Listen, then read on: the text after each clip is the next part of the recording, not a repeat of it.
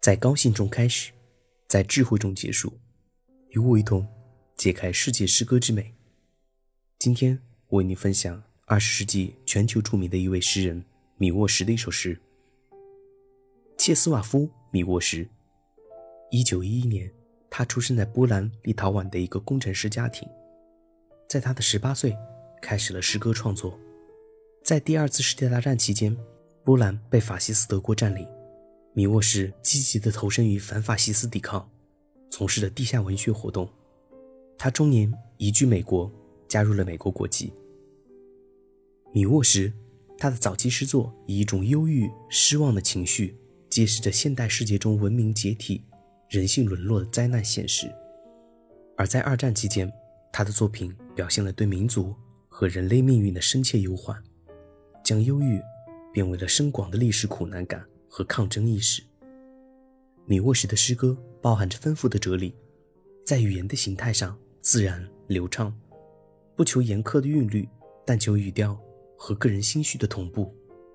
他曾经说过：“我一直向往更为广阔的形式，不受诗歌或散文的约束。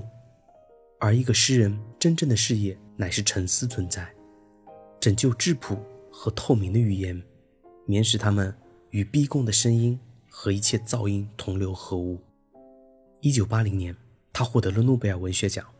评审团们曾经这样形容他：在自己的全部创作中，以毫不妥协的深刻洞察力，揭示了人在充满着剧烈矛盾的世界上所遇到的一切威胁。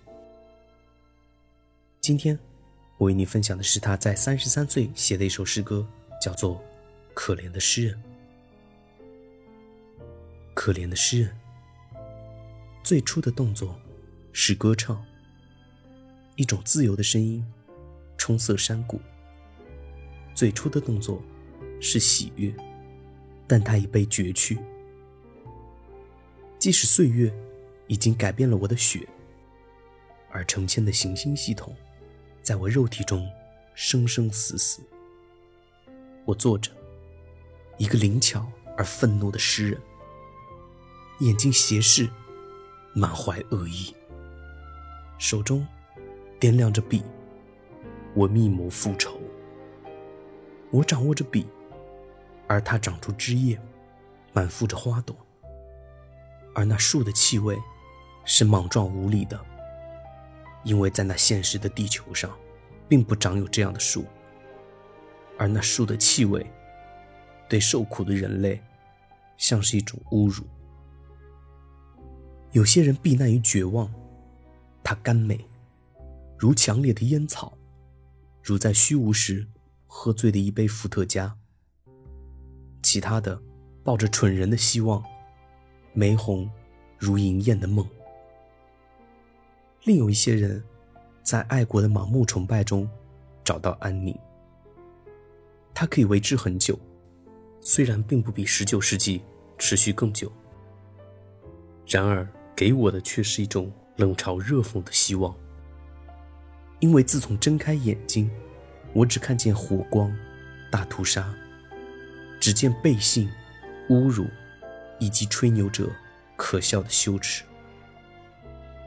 给我的，是对别人与对自己复仇的希望。因为我是个了解他。而不为自己从中取利的人。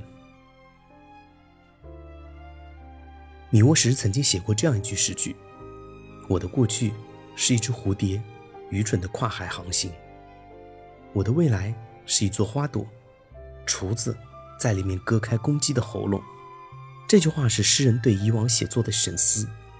一只蝴蝶拥有的只是轻盈和美丽，它感动于大海辽阔的召唤。